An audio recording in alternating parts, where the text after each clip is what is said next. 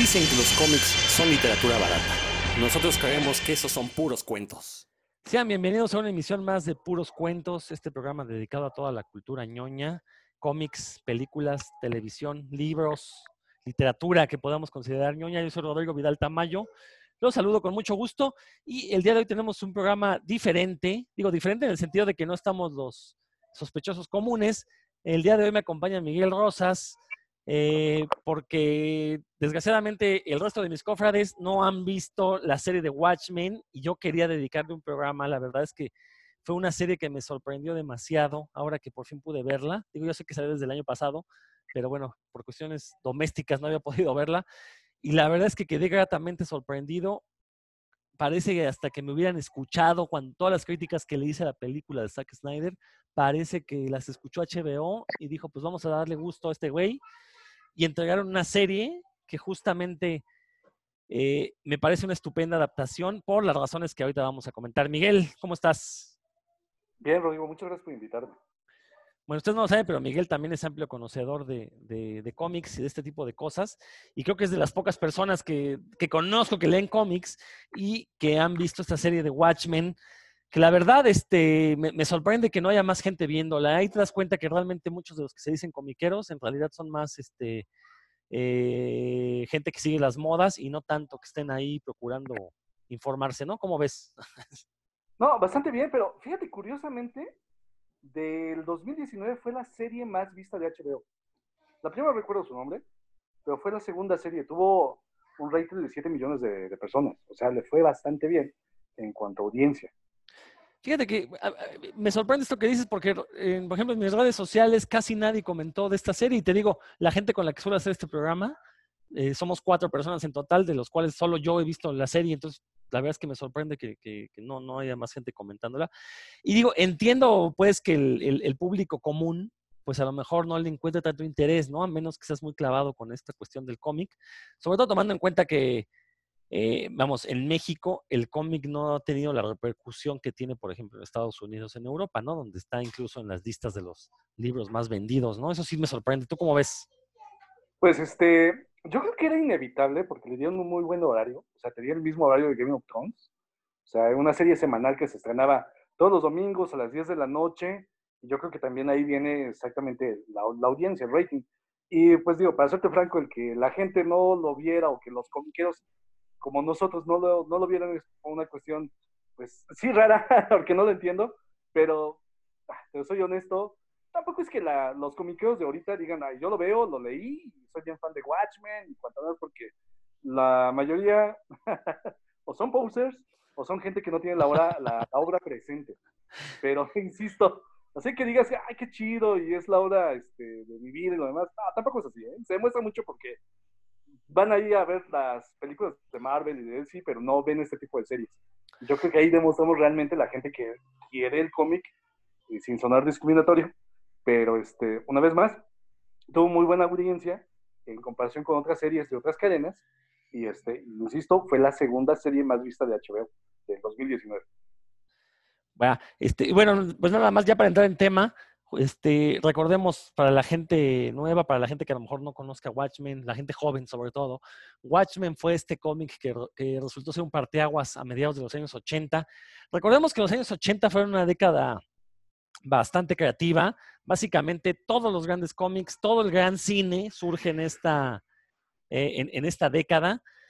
Y la verdad es que pues la extrañamos, la añoramos porque ahí surgieron las grandes franquicias que de hecho todavía siguen vigentes en estos años, todavía se hacen secuelas de estas grandes licencias cinematográficas. El propio Watchmen todavía esta, bueno, la década que terminó tuvo ahí algunas precuelas. Eh, es este cómic que en, de alguna forma eh, demostró que se podían contar historias un poquito más maduras tomando como personajes a los superhéroes. Mucho se ha hablado acerca de que es un cómic donde se deconstruye la figura del superhéroe, se le da un toque más humano, se habla de que son personajes eh, de carne y hueso. Yo creo que eso no es lo más relevante de un cómic como Watchmen, sino la manera en que Alan Moore logró contar una historia eh, haciendo que justamente los superpoderes quedaran de un lado y nos centráramos más en las pasiones, en las acciones, en las, este, eh, eh, acciones que, que, realizan este equipo de superpoderosos.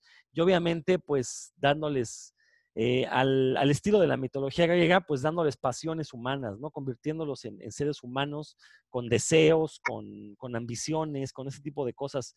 ¿Tú, ¿Tú qué podrías decir del cómic de Watchmen, Miguel? pues ya conoces mi opinión. Siento que no es un cómic que ha envejecido bien, la verdad. Este, sé que varios este, pues van a rasgarse las vestiduras con lo que digo, pero este, sí fue un cómic que definió una época, pero también fue una época bien difícil, los 80, estaba muy cabrón.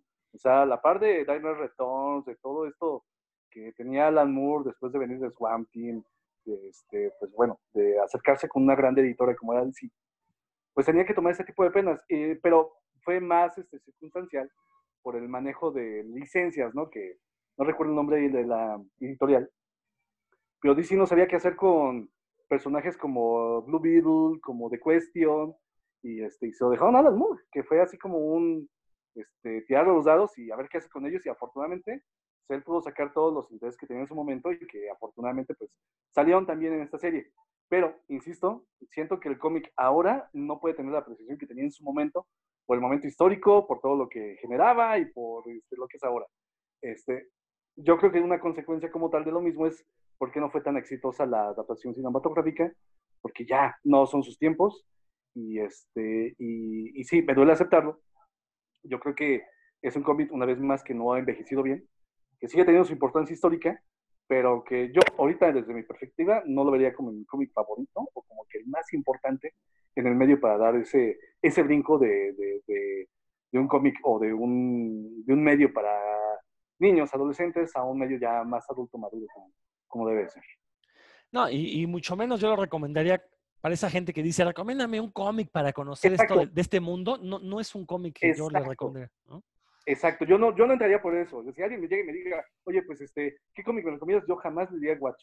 Porque aparte, para disfrutar Watchmen también a cabalidad, hay dos cosas, que, algo que ya mencionaste, algo que es muy importante, ¿no? El contexto histórico en el que surge el cómic y que aparte está presente dentro de la historia del cómic, ¿no? Toda esta cuestión de la Guerra Fría, que ya actualmente pues es un anacronismo, ¿no? Este, y la otra es, si no tienes gusto por los superhéroes, pues tampoco le vas a agarrar mucho gusto a Watchmen, porque justamente lo que hace es pues sí, esta deconstrucción del superhéroe, ¿no? Entonces, creo que también por ahí son dos cosas que eh, hay, que tener presentes a la hora de entrarle a este, a este cómic, que, por cierto en México no ha sido el gran vendedor, ¿eh? Recuerdo cuando lo publicó Vid, de hecho, muchos lo culpan de que fue el que llevó a la quiebra a Vid porque fue el último que, si mal no estoy, fue el último que publicó y no se vendió. Luego Televisa lo, al poco tiempo lo volvió a, publicar. También fue un fracaso al punto que lo estaban rematando primero salió, no, no, me acuerdo en qué precio, pero pocos meses después lo estaban ya rematando. Eh, igual las secuelas de Before Watchmen tampoco fueron estos grandes hits que se esperaban. Y, creo que por, por, muchas de las cosas que mencionas, ¿no? Creo que las nuevas generaciones no le van a encontrar este gusto, este gusto. Y no digo que las nuevas generaciones sean ignorantes, ¿no? Simplemente, pues, estamos en otro momento histórico y creo que el cómic de Watchmen ya fue rebasado. No, sí, mira, y este, ya sabes también cómo se maneja David, ¿no? O sea, sacar tomos separados. En su momento, cuando publicó Vid, eh, primero sacó el primer tomo, se estrenó la película y casi tres meses después sacó el segundo tomo. O sea, cuando la película ni siquiera fue exitosa. en verdad, duró yo creo que dos, tres semanas a lo mucho en cartelera y después de eso, pues para afuera. Entonces, este, pues sí, han sido malas estrategias, pero pues, insisto, este Rubio, o sea, es un cómic que no va a jalar gente, no tiene personajes ni conocidos, y aunque le pongas en la portada o en el título que es el cómic más vendido o bueno, la novela gráfica más vendida según el New York Times, pues no, a la gente no le interesa, no le importa. Pero este, ahí está, ahí sigue y este, y digo, retomando un poquito lo que estabas diciendo un rato, eh, la serie a mí no se me hace una adaptación del cómic como tal. Ya entraremos en eso. Este, pero pues vamos a ver. Sí, ahorita, ahorita justamente pensaba explicar eso. Nada más rápido y luego mencionar, como ya, ya dijiste, la película, que también yo, yo, yo, la sentí bastante fallida justamente porque pretendió adaptar esa historia lineal de los superhéroes, que, recordemos que Watchmen es una historia, son varias historias mezcladas. Viene ahí la historia de los superhéroes, viene esta historia, este cómic que, que leen dentro de, del universo de Watchmen que se llama el, eh, el, ¿cómo se llama? El cuento del Galeón Negro. Sí, creo que sí.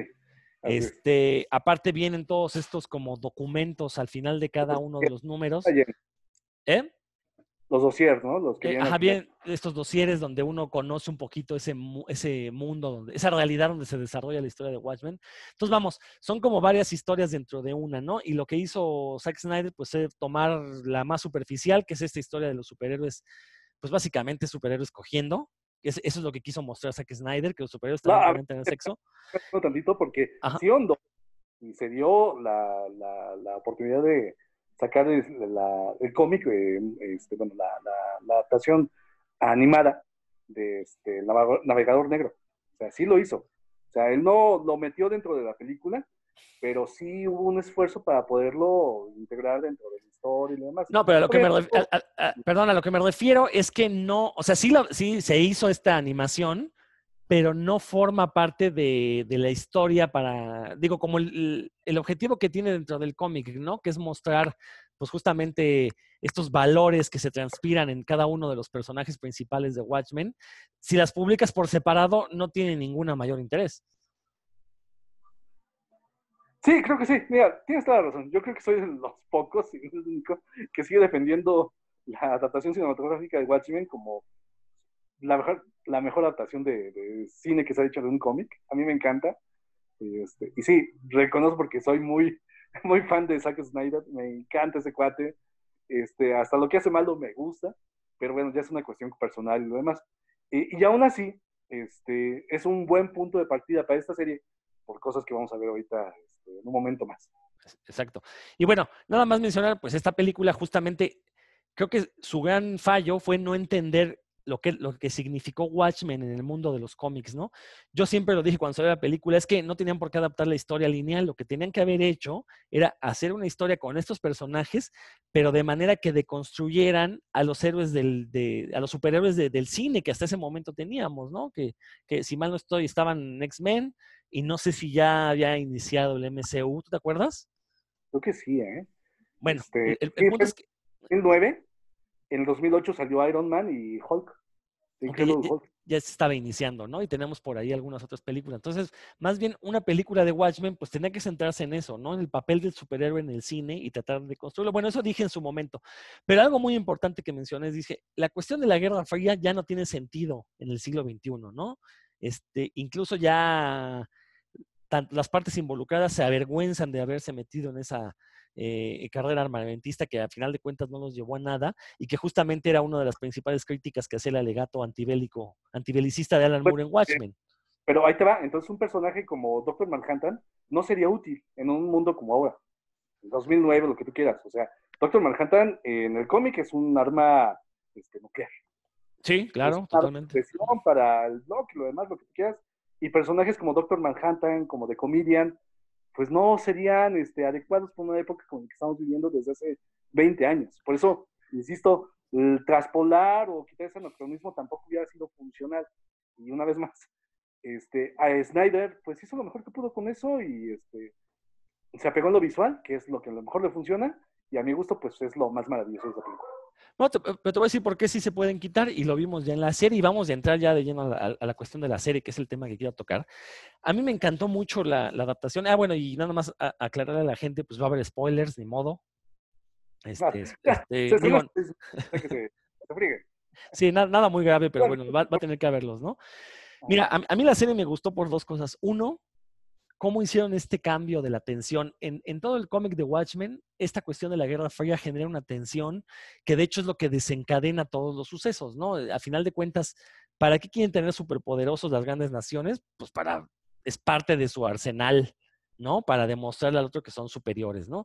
Eh, algo que utiliza mucho Alan Moore en el cómic original es la palabra superpower, que recordemos, superpowers, pues era una palabra que utilizaba DC para referirse a sus personajes superpoderosos, pero que también puede traducirse como superpotencias, ¿no? Y en aquel momento, pues las dos superpotencias eran Estados Unidos y la URSS. Entonces, toda esta tensión que generó la Guerra Fría, que aparte, digo, para los que no lo vivieron, e- era un miedo constante, de veras. Yo, de niño sudaba frío en las noches porque dije, no vayan a lanzar las bombas nucleares en la noche, ¿no? Porque a cada rato había este, estas amenazas, ¿no, Miguel? ¿Tú te acordarás? No, digo, yo me acuerdo de chiquito que vi un día después. Exacto. a los siete años, a los seis años, y acabas, pero así Pero que- traumado, ¿eh? Esa película traumó una generación completa. así es. Entonces, pues vivíamos esa tensión, ¿no? Y a mí me encantó que en la serie, de veras, se dieran a la tarea de, ok, vamos a hacer una serie con un universo un poco más eh, limitado. Watchmen, a final de cuentas, se desarrolla a nivel mundial, aunque toda la acción se sitúa en Nueva York. Eh, la acción principal, pues, pues hay una atmósfera de, globalismo, de, globalidad, ¿no? En, la historia. Sin embargo, en la miniserie está limitada, eh, pues por lo menos Estados Unidos, ¿no? Elimina... estado, ¿no? Oklahoma. ¿Cómo, cómo, cómo? Yo diría que está en un estado, Oklahoma. Bueno, exacto, exactamente. Y todavía más limitado esta cuestión de, Oklahoma, que eso se ve desde el primer capítulo, ¿no? Con eso empieza, con este... Eh, eh, el evento de Tulsa, ¿no? E, esta masacre de Tulsa, sí, que, que, bien mencionas. Pero aquí lo interesante es cómo desde un inicio te plantean, ¿saben qué? No va a haber guerra fría. La tensión aquí va a estar dada por un conflicto racial que se lleva viviendo en Estados Unidos desde su misma fundación. Entonces ya de ahí te están planteando las condiciones de, a ver, ¿qué es lo que genera la tensión? Pues ya no es el conflicto entre países, ya no es el miedo de la guerra nuclear, sino simplemente una cuestión, una cuestión muy realista, que es esta idea de, pues tenemos una bronca de que los blancos no soportan a los negros y los negros ya no se están dejando ser mangoneados por los blancos, ¿no? Y eso obviamente genera una tensión que ahorita mismo se está viviendo en Estados Unidos, porque cada cierto tiempo esta tensión pues termina por, por generar verdaderas batallas, que es lo que estamos viendo. Eh, eh, e, estas cuestiones raciales pues llevan a, abusos por parte de uno de los grupos y obviamente el otro grupo pues tiene que responder. Entonces me sorprende cómo eh, hace apenas seis meses una serie como Watchmen estaba prediciendo los, los, sucesos que están aconteciendo actualmente en Estados Unidos. que tampoco es así como que tan descabellado, porque digo, si nos vamos el último caso de un asesinato racial, pues fue hace tres años. O menos. como bien dices, pues sí es algo que viene ocurriendo constantemente. Y, este, y fíjate que yo siento que el tema es más circunstancial que otra cosa. O sea, el leitmotiv que haya tomado, sí, toda esta, esta cuestión racial, toda esta cuestión supremacista, este, y ahí voy, ya me voy a meter más en la serie, si me lo permites. Sí. Este, normalmente, este, la serie planeada para Zack Snyder. O sea, él iban a dar la oportunidad de hacer la miniserie desde el 2000, 2016-2017 que hubo el acercamiento con HBO, bueno, más bien dicho con Warner, y pues bueno, no hubo una adecuación en cuanto a las ideas, pero este, eh, originalmente Zack Snyder lo que quería hacer era una, una precuela de su película, eh, adaptar la historia de los Minutemen y este, ahondar en ella. Pero bueno, ya implicaba traer a los actores originales, el incrementar los valores de producción y pues prácticamente hacer una película no se dividía en seis partes o demás. Lo mandaron a volar. Pero el guion o el guionista, que ya estaba comprometido con el, con el mismo Damon Lindelof, fue quien retomó toda esta cuestión de, de, ya entrar como showrunner y, este, y poner su propia idea, que en verdad a mí se me hace algo, pues, este, no sé, tan fortuito, pero tan afortunadamente indicado para los tiempos que estamos viviendo ahorita. En verdad, yo creo que hace tres años este señor no tenía la más mínima idea de lo que íbamos a estar viviendo en este momento y que una serie que se estrenó hace apenas seis meses iba a ser tan representativa este, de lo que está pasando actualmente eh, en este año. Tristemente, pues es también su, su carta de función porque no creo que haya una segunda temporada por lo mismo. Y este, pero también ya llegaremos a ese, a ese, punto. Pero una vez más, siento que no fue la intención, eh, la intención original de la televisora y que fueron un montón de circunstancias que vinieron desencadenando una serie que afortunadamente, y te digo afortunadamente porque yo la verdad, pues no esperaba de nada si algo nos ha enseñado este, Dog es este, a, a, este, a sentirnos decepcionados o no esperar nada de lo que él haga, porque tiene justificaciones realmente de por qué este, pensar de esa forma. ¿no? y como te decía, ¿no? Pues si al final de cuentas estás afincando tu serie en, en, situaciones reales, pues obvio que en algún momento van a pasar cosas que se asemejen demasiado, ¿no? Pues, es que no hay, o sea, no hay una guerra fría, sí hay una guerra comercial, pero no es, no es, no es entretenida, hubiera sido bien aburrido. Este, él tampoco se imaginaba que iba a haber algo este, en cuestión de una pandemia mundial. Hoy eh, era, yo creo que obvio, el tema y lo onda de una forma excelente. Este, no voy a través de magistral, pero en verdad cae como anillo al dedo para lo que estamos viviendo actualmente, que es yo creo que es su principal mérito. Y creo que el otro gran acierto que tiene Damon Lindelof es esta cuestión de, construir también a los enmascarados, ¿no? Que era otro de los elementos que Moore presentó, de los elementos principales que Moore presentó en el cómic original. Y toda esta cuestión de, esta absurda ley, ¿no? Que hace que los policías tengan que estar enmascarados y que eso permita que algunos adquieran ciertas este, identidades eh, sobresalientes, pues. Digo, no tienen superpoderes, pero a final de cuentas, pues, se supone que son los mejores policías los que tienen derecho a, ponerse el disfraz que ellos deseen y, Pues como en el cómic, ¿no? Solamente el Exactamente.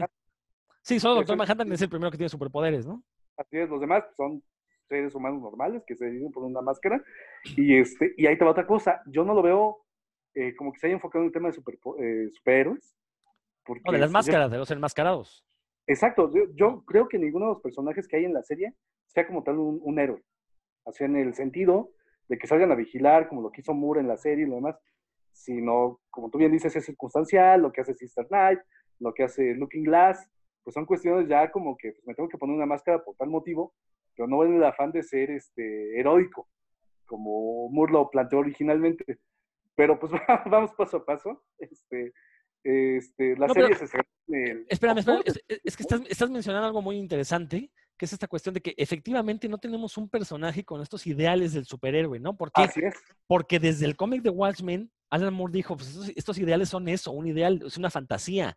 Si una persona de veras tuviera, no, no, no superpoderes, sino simplemente el poder de que el gobierno le dejara ser un vigilante a sus anchas, pues obviamente empezaría a caer en abusos. Y eso lo vimos desde el cómic. Y eso me gusta como Damon Lindelof nos lo presenta en un universo donde ya estuvieron estos héroes idealistas, el caso, por ejemplo, de Night Owl, ¿no? Que yo creo que del equipo original el que tenía los ideales como más, más superheroicos. Y, obviamente todos los personajes que, que, salen en la serie, pues ya dicen, pues si si Night Owl, que fue de los originales, entre comillas, no logró hacerlo, pues qué oportunidades tengo yo, ¿no? Así es. Realmente es así. Creo, que ahí, de veras, ahí es donde estamos viendo una continuidad a partir del cómic, ¿no? Que, es algo que, no habíamos mencionado. La serie es secuela directa del cómic. La, película, afortunadamente, la, olvidan, ¿no? Pero si uno la ha leído el cómic, bueno, voy, a, voy a diferir contigo. A ver. No es una secuela, porque como tal no toma la línea este, argumental o de historia de lo que pasó en la original Watchmen. Y también no odia a la película. Y eso es algo increíble, porque la serie está tan llena de detalles, cada capítulo tiene tantos este, easter eggs que te tienes que meter y, ver. Este, no olvida la película. Sé que hay eventos este, principales como lo del calamar y lo que hizo Doctor Manhattan que contradicen lo que pasó en la película, pero aunque no lo creas, sí están enlazados. y poco a poco pues lo vamos a ver. Pero insisto, no creo que sea una secuela. Este, lo que hace este señor sí es agarrar a los personajes, continuar las líneas argumentales de algunos personajes que son muy interesantes como Simandias y este, el Doctor Manhattan, pero no continúa como tal la historia del cómic.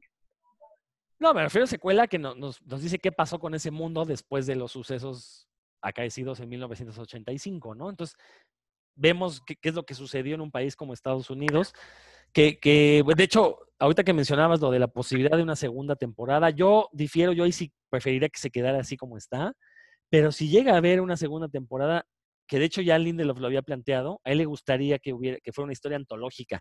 Y estoy de acuerdo con él, ¿no? Que se vieran distintas estampas de cómo vive este mundo posterior al, al calamarazo, ¿no? Este, eso sería muy interesante. Por eso le llamo secuela, digo, porque sí estamos viendo qué pasó, al menos en un pedazo del, planeta, ¿no? Ok, ok. Entonces, bueno, por ahí va. Pero bueno, regresando al tema, este, te digo, hay dos cosas que, que Lindelof supo manejar muy bien. Es esta cuestión de cuál va a ser la atmósfera que genere la tensión. Bueno, en este caso es tensión racial, que es muy relevante y que aparte ha sido relevante en Estados Unidos, insisto, desde su, su fundación. Y esta, esta deconstrucción del enmascarado, ¿qué tanto es necesario enmascarar a los vigilantes, ¿no? Y sobre todo, una vez que los enmascaras, pues cómo sabes que realmente quien está detrás de la máscara es la persona que dice ser. Pues yo creo que depende de quién está detrás de la máscara, ¿no? Porque el único que no está enmascarado en, el cómic original es Doctor Manhattan. Porque el güey no necesita ocultar su identidad, de plano. Es así que tiene el pene expuesto, perdón. Sí, no, Pero con ese nivel de poderes y de poder, güey, pues, no, no le interesa ni siquiera este, el, negar quién es. Y bueno, pues ya los demás obviamente es circunstancial, que lo ubican muy bien y lo contextualizan muy bien en la serie. Y es también algo que me gusta bastante. A partir del evento de la Noche Blanca, que obliga a todos los, a los bueno, los pocos policías que quedaban en, en, Tulsa al vestir precisamente este tipo de máscaras y este, pues ahí ligarlo con todo lo que es la onda de superhéroes y demás. Pero, este, como bien lo dice en algún momento el, el, la serie, pues este, las máscaras te, te, hacen, te hacen malo, ¿no? Te, te obligan a también ocultar este, lo malo que puedes tener a ti y sacarlo de alguna otra forma lo que te decía, ¿no? Te están dando cierto poder y recordemos que el poder corrompe, ¿no? Entonces, a final de cuentas, ahí Lindelof lo que nos dice es, pues, voy a recuperar algunos de los grandes tópicos que hemos visto en el cómic superheroico y, al igual que hizo Moore 30 años atrás, pues vamos a, darles la vuelta para ver si siguen siendo relevantes, ¿no? Y creo que ahí es otro de los grandes aciertos de, de esta serie, que justamente eh, pone en perspectiva, ¿no? Este, esta cuestión del superhéroe. Digo, sabemos, ¿no? Insistimos, no, no tiene ningunos superpoderes, pero simplemente el hecho de que le des ciertos privilegios a un vigilante para que pueda actuar a sus anchas, pues ya lo pone por encima de la gente, ¿no? Entonces, eh, y, y, obviamente al no poner superpoderes, pues tienes personajes mucho más aterrizados, mucho más realistas, que sí te ponen a pensar, bueno, a ver cómo sería de veras si nuestro mundo hubiera este tipo de personajes. ¿Tú cómo ves? No, sí que es este, pues el principal atractivo de la, del cómic original. Él se planteó siempre esa idea como que su premisa, qué pasaría si realmente existían los superhéroes. Y a mí algo que me encanta de la serie es este, precisamente esa realidad alternativa que plantea desde el cómic. O sea, ¿qué hubiera pasado si realmente hubieran influido en la historia, hubieran influido en la política, hubieran influido en el mundo real? y tenemos una contextualización bien chingona de todo lo que es este, esto, este, porque la serie ni siquiera está ubicada en el futuro, es un 2019.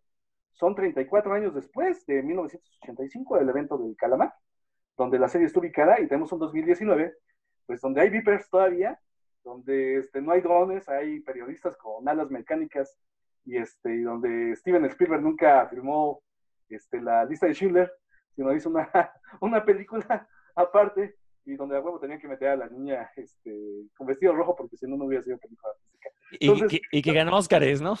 exacto, sí, un chingo. Entonces, la película es muy rica en ese, digo, la serie es muy rica en ese sentido. Eh, debo, debo de ser bien honesto, yo no esperaba nada de la serie. Eh, realmente es que Damon Lindelof, pues es muy bueno para decepcionarnos. Sí, coincido. sí, no, estuvimos como idiotas seis temporadas en Lost, esperando que resolvió todos los cabos. Es muy bueno planteando cliffhangers y, este, y cabos y lo demás, pero este, es muy malo haciendo una resolución como tal y lo vimos en Lost, lo vimos en Prometheus. Híjole, yo estoy viendo Dios todavía por Guerra Mundial Z, en verdad, a mí me, me odio lo que hizo con la película y, este, y el saber que él iba a estar como showrunner, pero aún que iba a quedar como argumentista principal, la verdad, me, me tenía muy inquieto. Y, este, honestamente yo creo que es lo que más me gusta de la serie, que este, me cayó la boca, me dio una muy buena impresión y realmente yo creo que es un mejor trabajo hasta ahorita, ese señor. Y este, lo hizo muy bien. Coincido totalmente y, y parte de eso es que es una historia autocontenida, me estoy trabando. Eh, la, la, serie creo que dura lo que tiene que durar, en ningún momento sientes que le sobran capítulos, que le faltan. Por ahí tiene un resbalón. Bueno, antes de llegar a eso del resbalón, son nueve capítulos, es una, una, serie bastante cortita, de una hora cada uno. Eh, si alguien no la ha visto, la, va a aprovechar para verla. Algunos tienen escenas post-créditos, entonces chequen ahí, no se les vayan a ir. Porque luego, sobre todo, el capítulo 8 tiene ahí una escena importante post-créditos. Este, pero creo que eh, el hecho de que hayan dejado trabajar a Lindelof con realidad, pero sobre todo que Lindelof de veras decidiera tratar con respeto la obra original y, decir, sí, no, no voy a cambiar nada de lo planteado ahí, excepto una cosa que ahorita voy a mencionar. Este, más bien voy a ahondar un poquito en sus ideas y adaptarlas justamente al contexto actual, ¿no? Creo que ahí es donde, donde funciona muy bien. El capítulo 6, si es el 6 donde empieza a recordar, el, el donde el negro cuenta, el, este Black Hood cuenta sus... eh, eh, perdón, donde se mete la droga la, detective y empieza a recordar al abuelo, ¿no? Este, e, ese capítulo me pareció magistral porque la verdad es que es de, las pocas deconstrucciones del superhéroe que, he visto en televisión muy bien hechas, ¿no? Aparte, con eh, un respeto a la idea del superhéroe, pero diciendo, a ver, ¿qué pasaría si de veras hubiera alguien que se dedicara a combatir el crimen de manera eh, paralela al sistema judicial? Vamos, esta pregunta en este capítulo, la verdad es que la mantiene durante la hora que dura y al final pues la respuesta que te da es, pues no es nada halagüeña, ¿no? La verdad es que es una cuestión de, pues sí, esto, solamente un loco se aventaría a, lanzarse a las calles a intentar detener el crimen, ¿no? Ese capítulo 6 en particular me parece muy, muy bueno. Y pues siento es que... una serie muy ¿no? Y la verdad es que es una serie que se da el lujo, pues de tener una protagonista, que es el leitmotiv, que es esta Sister Night, pero que no, la serie no gira en torno a ella. O sea, se da el tiempo para que cada capítulo se pueda enfocar en algún personaje este, de apoyo, en algún personaje trascendente como la, la este, ¿cómo se llama? Sigue Specter, no me acuerdo el nombre de la... De la el nombre de detective, sí se me fue, se me, Blake, se pide Blake, creo.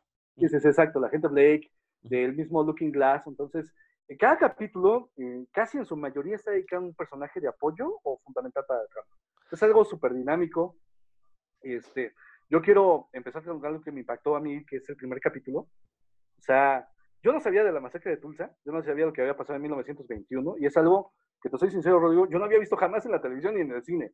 En verdad es algo que los gringos son muy buenos para, pues no olvidar, sino hacerse pendejos con su historia, la verdad. Y, para eh, intentar justificar algunas cosas. Pues mira, no sé, a diferencia de los alemanes que hasta hacen monumentos, que bueno, que es algo que a cada rato agarran como, sí, pretexto para decir, no vamos a volver a ser así. Los gringos son extraordinarios para poderse hacerse güeyes con lo malo que han hecho. Y esa es la primera vez que veo, en verdad, en algún medio tan masivo, un evento tan importante, tan, tan drástico como fue la, la masacre de Tulsa. Este, estuve leyendo, digo, fueron cerca de 600 detenidos que hubo durante dos días de, de, de, personas de color. Se hablan de 30 muertos, pero algunos calculan que pudieron haber sido hasta 300. Y, este, y, pues la primera escena que tú ves de, la serie es precisamente eso, donde un chamaco de 6 años, pues ve precisamente pues cómo están este, acabando con su, con su calle, con su colonia principal, cómo sus papás tienen que dejarlo en manos de otros más para que se salve y ellos pues este, terminan muertos. Entonces, pues es algo bien sensible porque verlo en pleno siglo XX, no manches, este, no estamos hablando ni de fascismo, no estamos hablando de una guerra, estamos hablando de un evento racial, racial que se dio en una década en particular y que este, pues los gringos lo desaparecieron y que Little Love decidió ponerlo como cual y que bueno, yo sé, obviamente no sabía lo que iba a pasar este, unos meses después, pero que si ahorita esa serie se hubiera estrenado a finales del 2020, no hubiera visto la luz.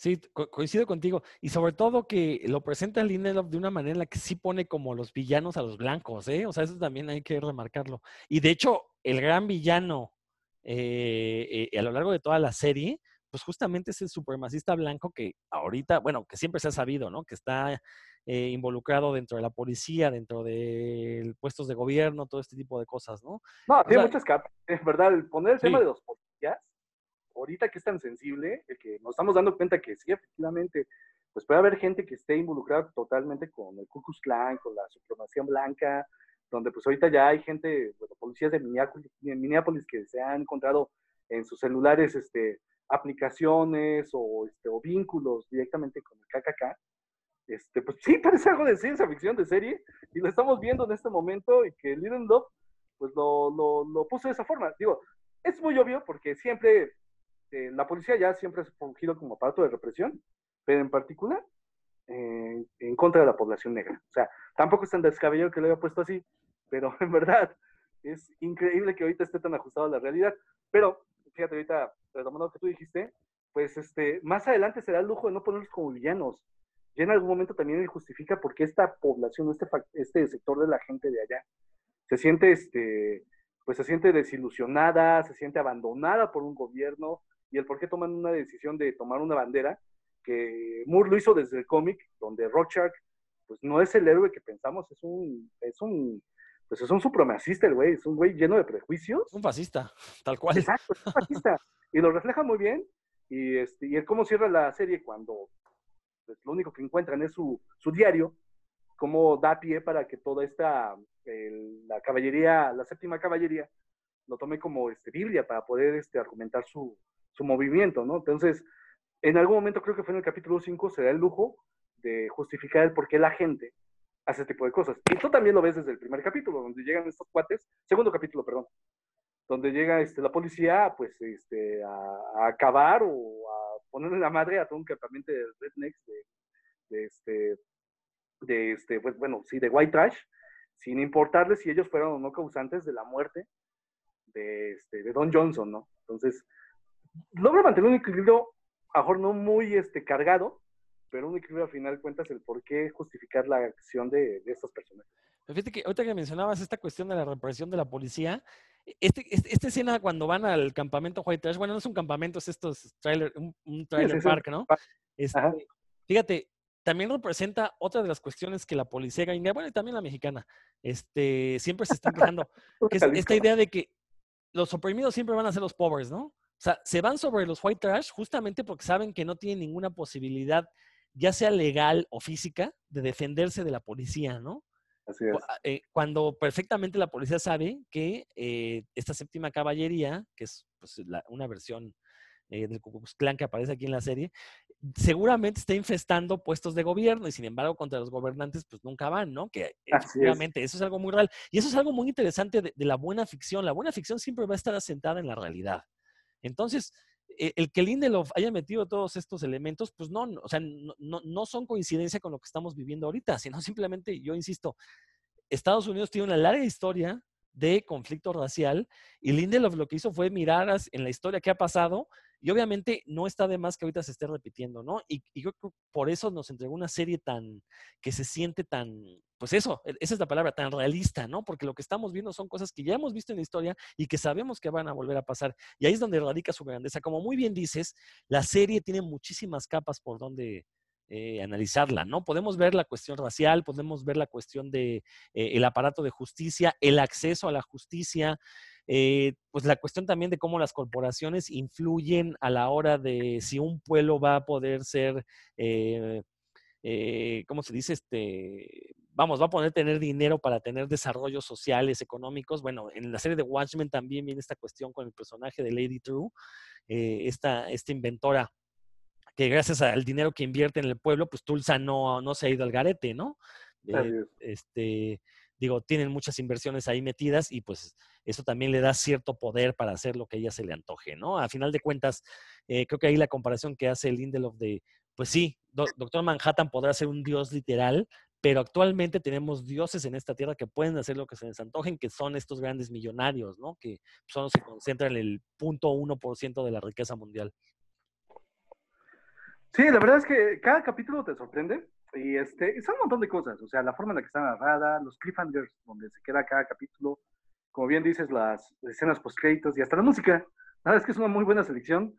Trent Reznor es la primera vez que acepta este, pues, componer para una serie de TV. No lo había hecho, siempre se había ido por, por este, el cine y lo demás.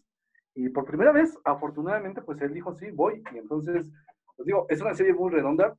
Si es una serie difícil, muchos me preguntan, oye, tengo que leer el cómic primero para ver este, la serie. Yo sí recomendaría que sí, porque si no, no lo vas a disfrutar al 100% y, y la verdad no te va a enganchar si no conoces algo antes de como tal. Pero pues vamos, no, tiene lo que le faltó a la película. Yo ahorita ya tengo la oportunidad de reconsiderar mis apreciaciones de la película, que, insisto, para mí ha sido la mejor adaptación hasta ahorita. Pero sí, siento que ahorita viendo esto que hizo Lindelof, la película pudo haber sido mucho mejor más este, este, lograda, y pues tristemente no pudo ser así. Pero, aunque no lo creas, la película este, sigue estando vinculada a esta serie. Bueno, está vinculada en el sentido de que pues, son los mismos personajes, exactamente los mismos personajes que se mencionan en la serie, pues son aquellos que vimos en la película, porque eso sí, e, e, y es una de las quejas que yo le hago. Pues tienes la, historia superficial de estos personajes superheroicos y eso es lo que hizo, lo que adaptó Zack Snyder, ¿no? A fin de cuentas. Fíjate que no. Si tú ves este, los Minutemen, el mismo diseño de personaje es idéntico. Lo que se hizo en la película, el diseño de personajes como este Sirius Spectre, como este eh, Capitán Metropolis o demás, este, o el mismo este, este Justice, son exactamente iguales a la película. De hecho, hay una escena en el segundo capítulo, en uno de los teasers que se anuncia del Real American Hero, si no me equivoco. Es la American este, Hero Story. Exacto. Ahí aparecen. Son los Minutemen de la película. Es más, no me acuerdo el nombre de la actriz que hizo la primera Secret Spectre, está. O sea, no desapareció este, el diseño de personajes. eh, fíjate lo que, si bien no continúa como tal la historia, porque hay otras cosas como el evento del calamar, que no aparece en la película que este, Snyder no lo representó, por, por cuestiones narrativas y a lo mejor hasta de, de, estilo de su película. Este, una vez más, este, los mismos Minutemen son los que vemos en la, en la miniserie, bueno, la, la serie. Y, y, yo diría que hasta la miniserie esta ficticia que aparece es un homenaje a la película de Snyder. La forma que está grabada, los, la, las escenas de acción, la cámara lenta, este, todo eso. Eh, eh, yo he pensado que en algún momento la película que nosotros vimos en el 2009 fue una película este, que se hizo en el universo de la miniserie, pero por la misma productora que hicieron esta de este, eh, American Hero Story. Fíjate que eso no, no, no, no, me fijé mucho, pero tienes toda la razón, sí, sí pudiera funcionar de esa manera, ¿no? Y, y la verdad es que eso enriquecería mucho este universo que estamos Estoy seguro que eso. Sí. En verdad, fíjate muy bien en el teaser que aparece en el segundo capítulo, son los personajes de Minutemen que aparecen en la película, no hay demás ahora que le dé la, una segunda visión, me voy a fijar.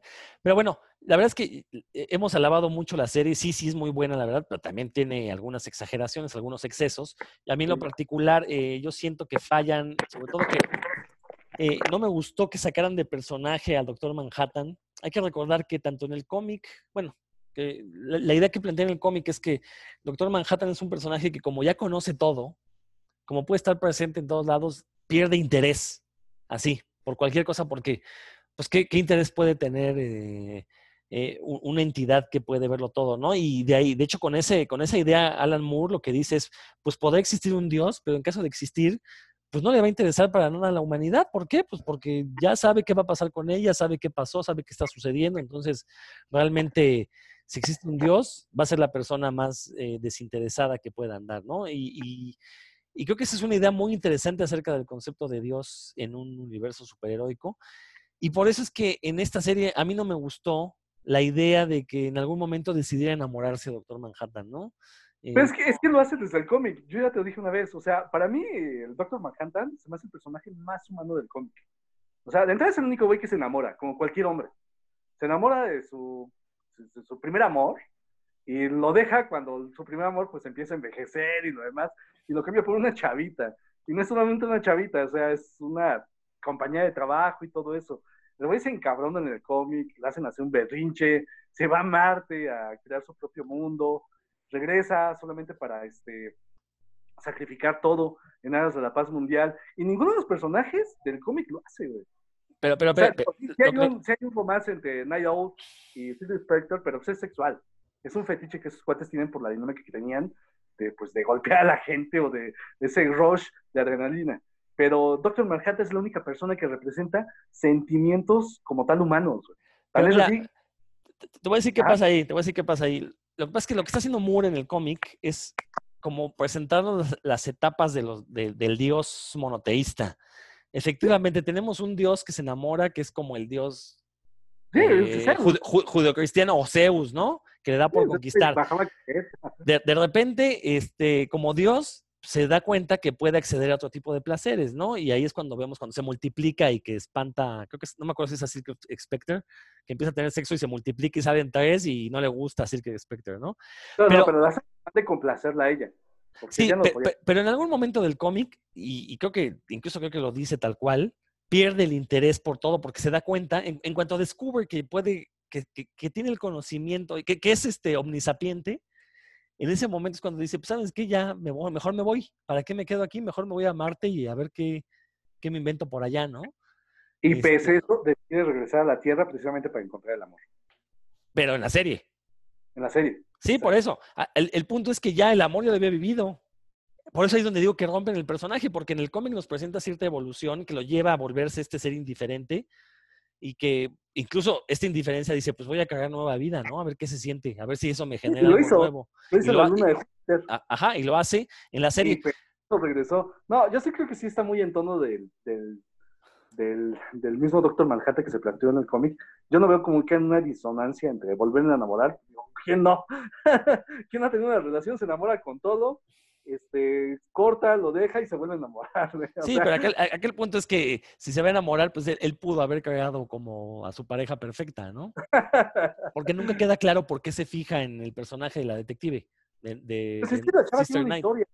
desde que ves que pues, igual, pues nace en un país este, que no es el suyo, que sus papás también mueren en un atentado terrorista, o sea, es un personaje completo también de Sister Night. Y la verdad es muy interesante y lo vemos a lo largo de toda la serie. Yo sí me sentí, si fuera Dios, si fuera Doctor Malcantan, sí lo elegiría. Como ella. no, eso es totalmente, ¿no? No, pero por ejemplo, en, el capítulo donde mencionan esto, ¿no? De que se enamora de Doctor Manhattan, la misma Sister Night le dices, ¿qué? ¿Te crees como Zeus? O sea, esa es como la justificación que le dan, ¿no? Ya que los dioses griegos sí, se, sí tenían pasiones, pues Doctor Manhattan podría tenerlas, ¿no? Sin embargo, yo insisto, en el propio cómic del cual esta historia continúa la, saga de, al menos de Doctor Manhattan, sí queda claro que ya es un personaje que está más allá de toda la realidad y que incluso lo de generar vida a mí me parece que le podría quedar corto.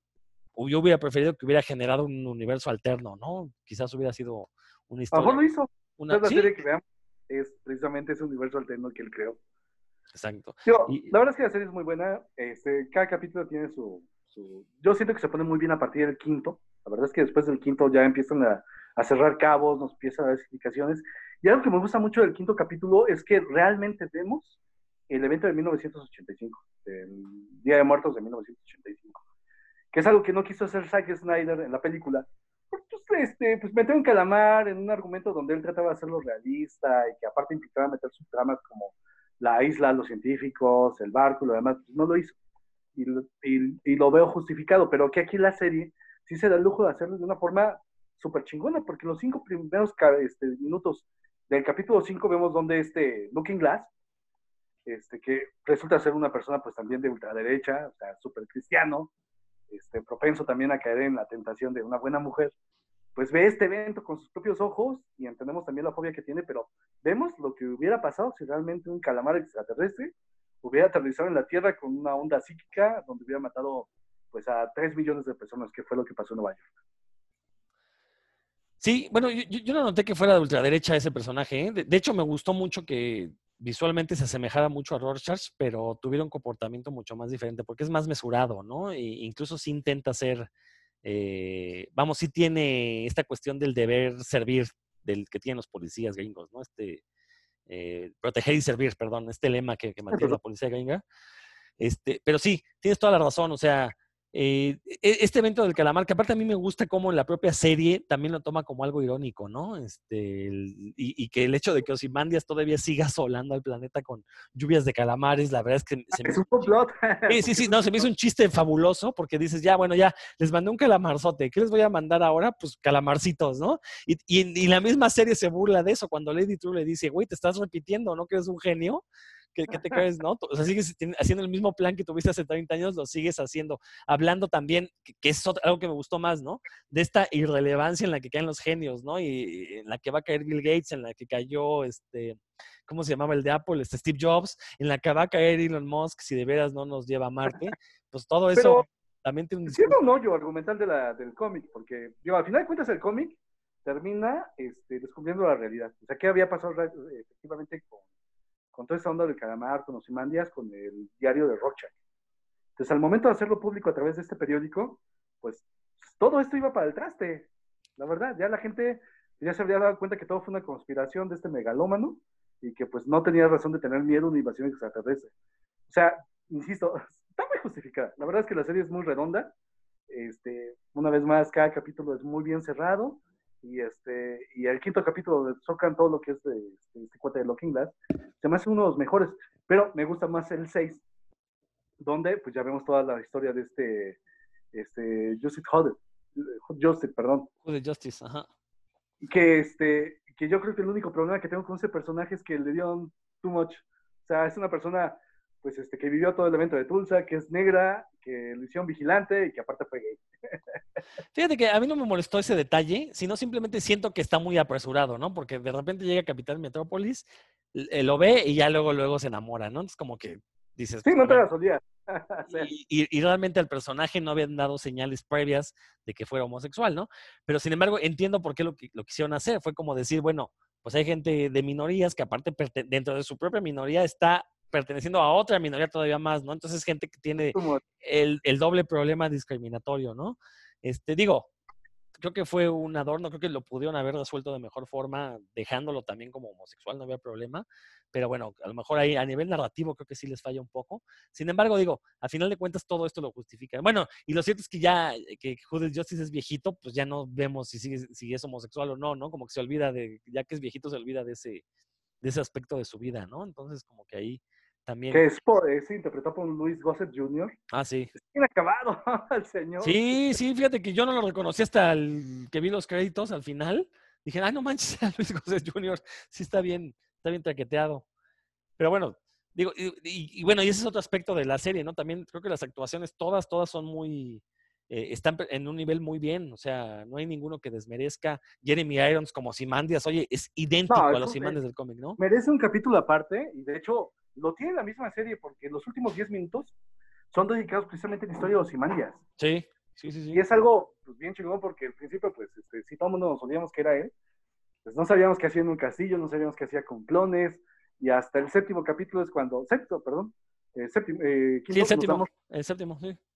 Eh, nos damos cuenta que pues, es un cuate que decidió el autoexilio y que lo dejaron ahí, pero que está magistralmente interpretado por este señor, por Jeremy Irons. No, pero, pero- pero aparte, toda esta historia de los Imandias dentro de la serie, la verdad es que a mí me pareció un chistezote, porque es esta idea de, pues es un genio, pero al final de cuentas está loco, ¿no? Y todo mundo se da cuenta que está loco menos él. Digo, tan loco que mandó un calamarzote porque esa era su idea de unir al mundo, ¿no? Y no le funcionó. E- esa escena donde está viendo las pantallas que dice, no manchen, les di la fusión fría y resulta que hay un nuclear, este, un, reactor nuclear explotando. ¿Qué, ¿Qué se creen, no? Que es básicamente el típico chiste, el meme que está circulando de Dios ahorita. ¿Qué están escuchando? Reggaetón. Oye, pero si les mandé a Verdi y a Vivaldi, pues ahí les va el coronavirus, ¿no? Es básicamente esa idea del Dios, el, el Dios loco, ¿no? Que no puede concebir que, que sus planes pues no son tan perfectos como él creía. Lo ¿no? cañón es que así, tan es así que no permite la intromisión de otro dios, que pues era su hija, al Ajá. final de cuentas. O sea, todo lo que hizo para que esta persona o esta, este personaje no, no obtuviera los poderes del doctor Manhattan es precisamente para evitar eso. Solamente el único dios que puede haber aquí soy yo.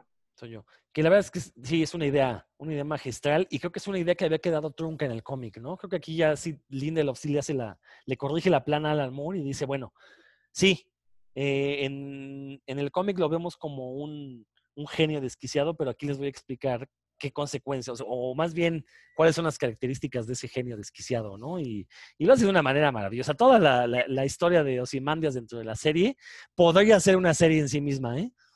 O sea, es súper divertida, la verdad. Yo creo que sí, el día que armen todos estos este, cápsulas de 10 minutos, yo sí la vería con gusto. Sí, exacto, que las junten. Bueno, Miguel, pues eh, no sé si tengas algo más que, que añadir. Ya llevamos ya un buen rato. No queremos aburrir al, al respetable. Entonces no sé si ya vámonos, vamos cerrando esto. No, no, este, yo creo que es una muy buena serie. Yo creo que es un buen momento para que puedan, otra vez, leer el cómic. Quien no lo ha leído, vale la pena. No, una vez más, no es la mejor eh, forma para introducirse al mundo del cómic, pero quien quiera hacerlo y quien quiera aventarse 13 horas de su vida, háganlo con calma.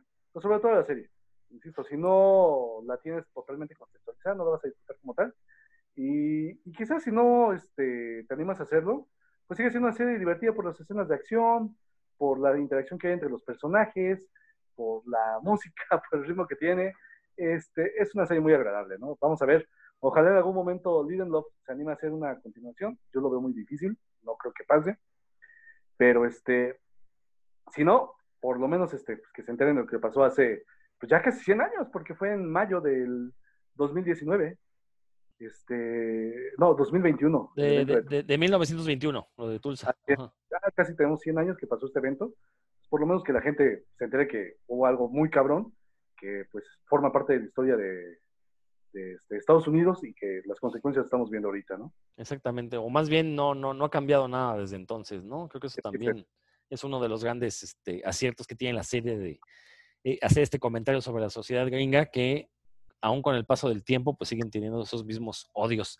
Bueno, Miguel, pues muchísimas gracias. Yo, al igual que tú, recomiendo muchísimo la serie. Igual, si les da flojera el cómic y puedo entender por qué, pues vean la película, que a mí también me da flojera, pero pues nada más son dos horas. en cambio, el cómic sí les puede tomar un rato más, porque no nada más es leer las viñetas, también hay que leer todos los dosieres para entender qué es lo que Alan Moore nos quiso, nos quiso contar. Pero bueno, muy, muy recomendable esta serie. Muchísimas gracias, Miguel. Ya te estaré invitando luego ahí cuando tengamos que hablar de otro, otros temas así que, que, no conozca nadie más que los haya visto, te estaré, te estaré avisando para que nos visites aquí de nueva cuenta en Puros Cuentos. Ok, perfecto. Perfecto. Perfecto. Bueno, muchachos, pues esto fue Puros Cuentos. Nos escuchamos próximamente y eh, los invitamos a que escuchen en este mismo canal, eh, ya sea en Spotify, en Google Podcast, en Apple. Estamos dentro del canal de Revista Cinefagia. Ahí también pueden encontrar el podcast de Revista Cinefagia, donde pues se habla de todos los temas relacionados con el cine. Yo soy Rodrigo Vidal. Nos escuchamos próximamente.